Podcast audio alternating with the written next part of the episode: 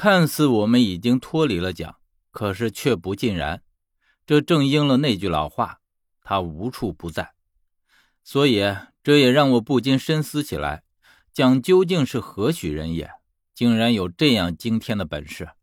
我自认为与薛相处的时日也不算少，虽然薛也很厉害出众，可是与蒋比起来，却感觉差的实在是太多了。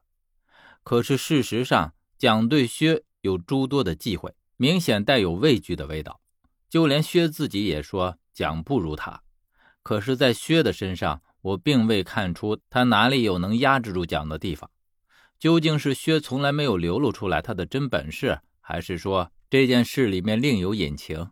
这些暂且不论。先说我和十三站在这阴森的街道上，本就寒气入体，可是现在又说的蒋是如此的心机。更是寒上加寒，让我的一颗心就像是被冰霜冻住一样，毫无知觉。而我自认为不能这样任由摆布，必须破解这一僵局才行。俗话说：“沼泽泥潭之中，越陷越深，也就越难抽身。”蒋设的这个很明显是步步深入的局，等真的到了陷得太深的时候，只怕是想逃也逃不掉了。想到这里，我说：“十三。”你跟我来，我于是往这个漆黑的小院里走进去。十三不解我的意思，只在后面喊道：“哎，何远，别去！”我回头对他说：“没事的，你跟我来就是。”边说着，我已经边到了小院当中。蒋说：“我和十三会有一个死在鹿的手上。”暂时我不知道他说这话的意图，但是依照现在的情形，我必须要先知道鹿究竟在干什么。因为从陆和我的言语交谈之中，我自认为他是不会做出这样的事儿来的。蒋说的这个结果肯定是有所误会而产生的结局。我必须在这之前不要让这个悲剧发生。这样的话，蒋的计谋将不攻自破。我和十三也能按照自己的意愿去办事儿，最起码在这里就不用受制于蒋。我走进院子里，出乎意料的是，院子里竟然有一棵梨树。只是这里常年不见阳光，梨树早已经干枯，只剩下一棵黑沉沉的树干。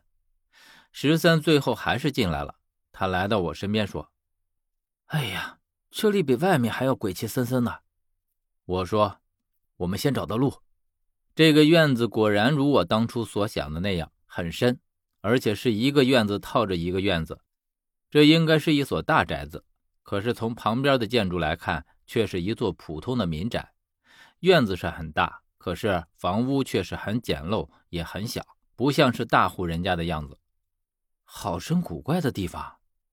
我依靠着外面照射进来的微亮的光，看了一眼这里，发现屋子的门紧闭着，看来路应该没有进到屋子里。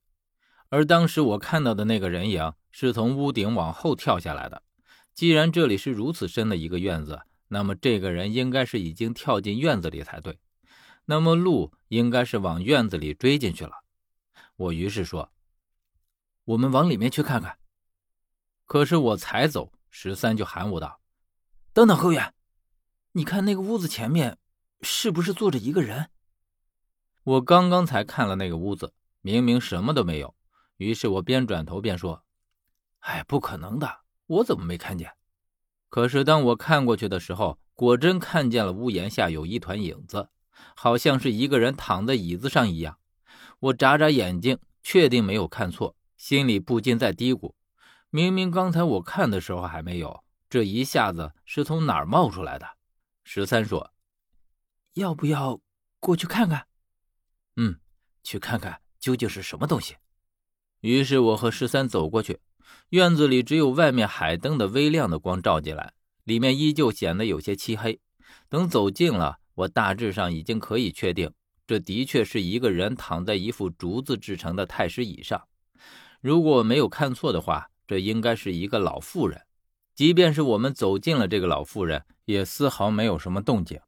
十三在我身边说：“他这一动不动的，又在这个阴森森的地方出现，应该不会是活人了吧？”其实我也是这么想的，这个鬼地方没吃没喝的，阴气又这么重，哪还有什么活人？即便是有，也是活死人，不能称之为真正的活人了。我于是再走上前，试着伸手去探了探他的鼻息。虽然已经几乎确定他是一个死人了，但是我还是想彻底的确认一下。就在我的手伸到他的鼻子下的时候，突然一条黑乎乎的东西从他的鼻孔里爬了出来。我见了，赶紧收手，然后定睛一看，才发现竟然是一条手指那么长的蜈蚣。蜈蚣爬过他的脸，然后迅速从他身上爬到了看不见的地方，不知道躲到哪里去了。既然是这样，那么这个老妇人应该是一具尸体无疑了。